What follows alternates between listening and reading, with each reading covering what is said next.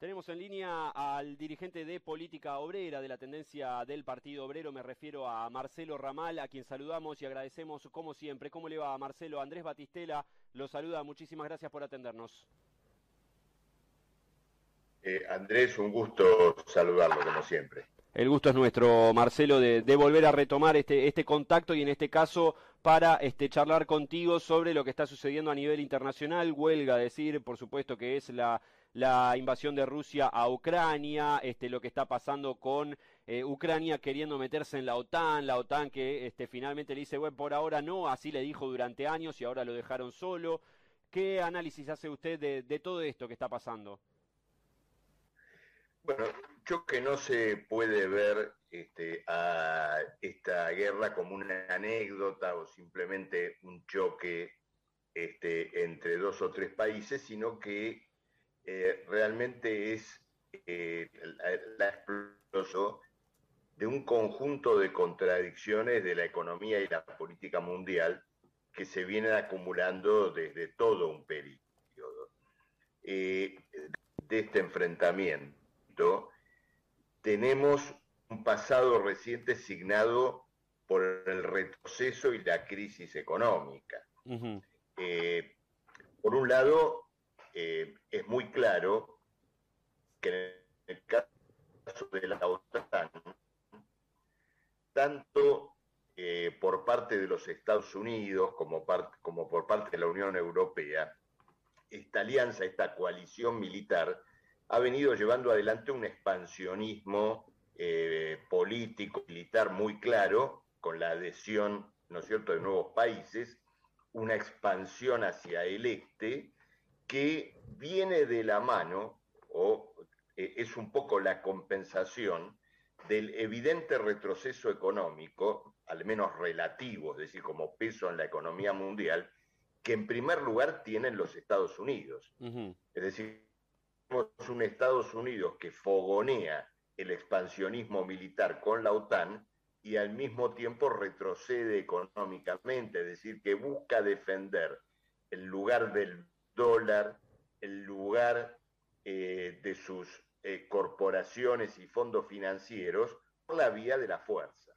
Del otro lado, eh, tenemos una federación rusa y un gobierno de Putin que de alguna manera tiene que buscar encontrar, digamos, alguna vía también de expansión naturalmente a una menor escala, una expansión dentro de su propia región, como salida también a un impas económico y político muy claro. Rusia es hoy fundamentalmente un exportador de materias primas, un proveedor eh, de cereales, de gas natural, pero también, ¿no es cierto?, ha operado un fuerte retroceso económico. Entonces, en un mundo capitalista, que ha sufrido importantes crisis, donde el mercado se ha estrechado al compás de las bancarrotas económicas, más recientemente la pandemia, bueno, se replantea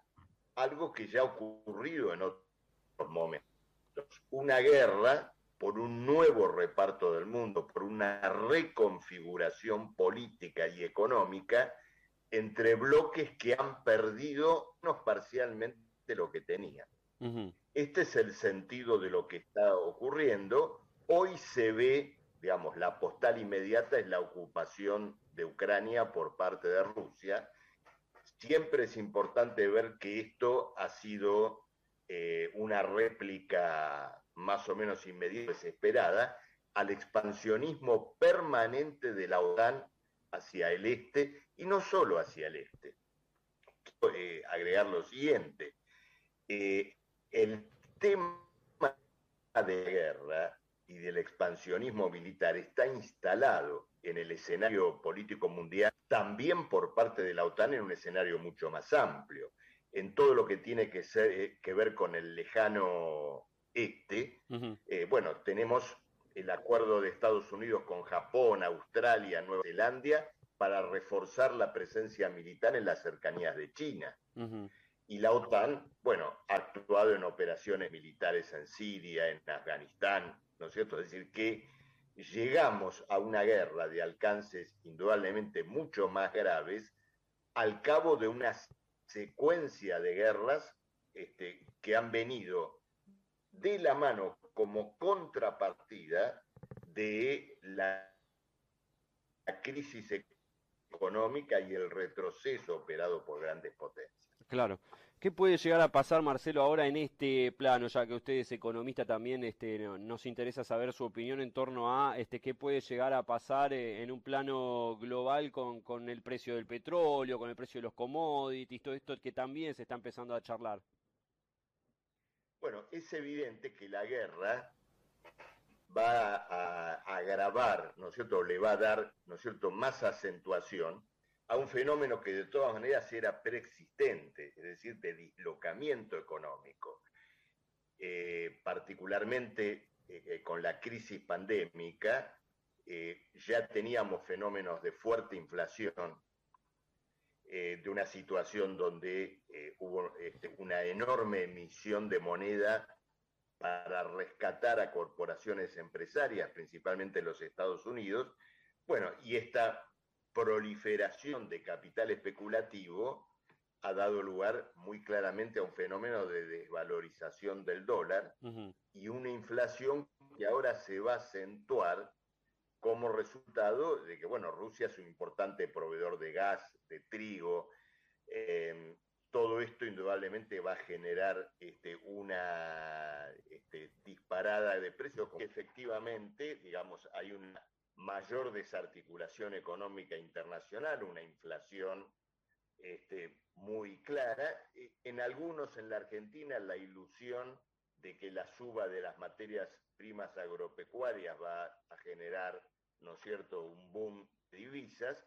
Es importante recordar que contra esa suba vamos a tener un gasto mucho más importante en importaciones de gas, eh, como resultado de la triplicación de su precio, ¿no es cierto?, en el, en el mercado internacional.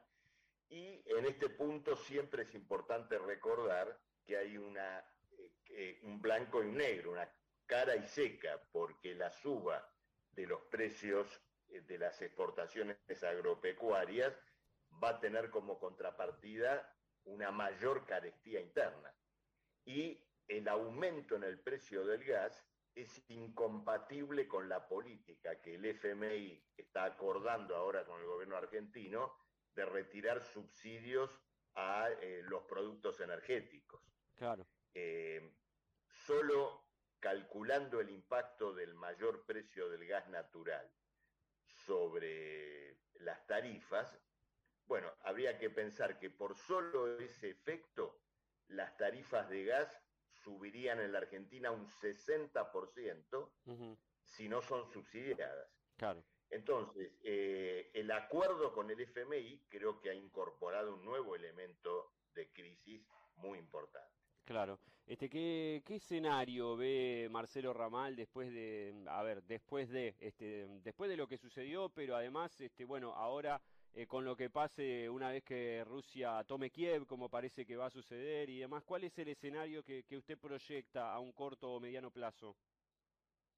Bueno, indudablemente hay, dos grandes este, alternativas. O esto intenta ser, al menos por un breve periodo, una suerte de nuevo equilibrio.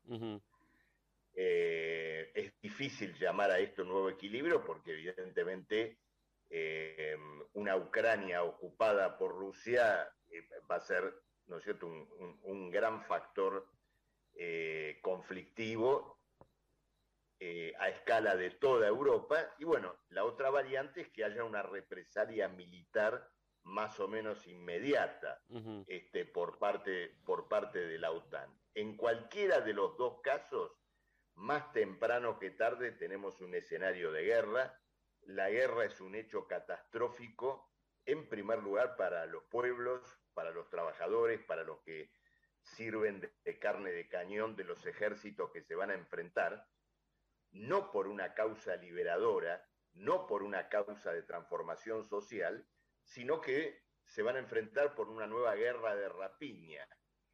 A ver si eh, el territorio de Ucrania y, digamos, esta reconfiguración que tenemos va a beneficiar al bloque OTAN-FMI o a los oligarcas rusos que tienen sus capitales en la Bolsa de Londres o en los clubes de fútbol de Londres. Eh, de los dos lados tenemos indudablemente nada más que un expansionismo del capital y no eh, cualquier defensa del mundo del trabajo. Entonces creo que indudablemente la guerra debe ser rechazada y en todos lados, ¿no es cierto?, tenemos que eh, luchar no contra el otro que ha sido empujado a la guerra, me refiero al ciudadano o el trabajador, sino contra los gobiernos que la han promovido directa o indirectamente. Claro.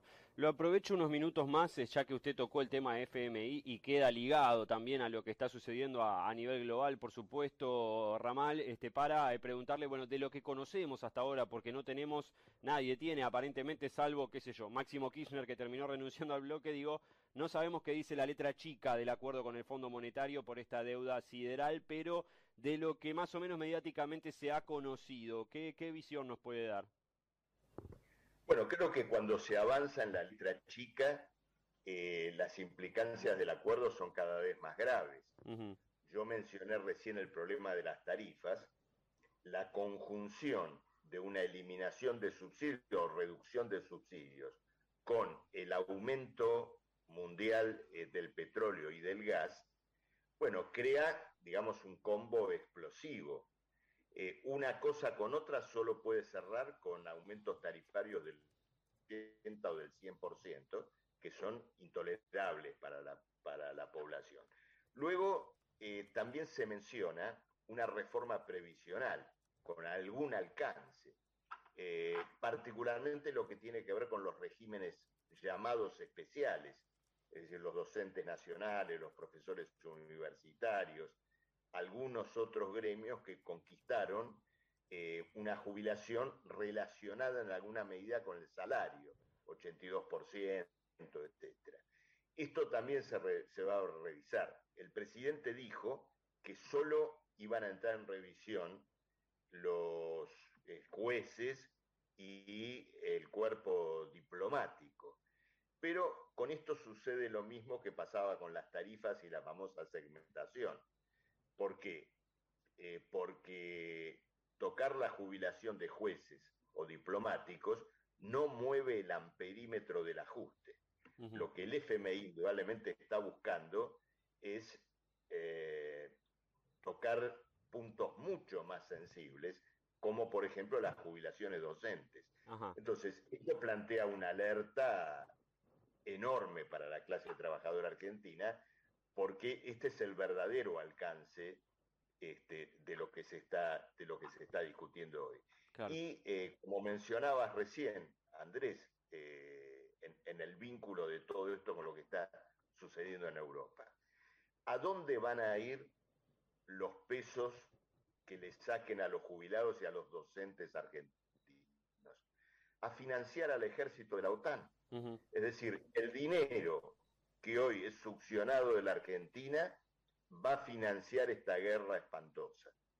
Entonces creo que en el caso de la Argentina lo mejor que podemos hacer desde acá es este, una firme acción en rechazo a este acuerdo, que se enlaza de esta manera con, la guerra. Es decir, el FMI es el brazo financiero de la OTAN y la OTAN es el brazo militar del FMI.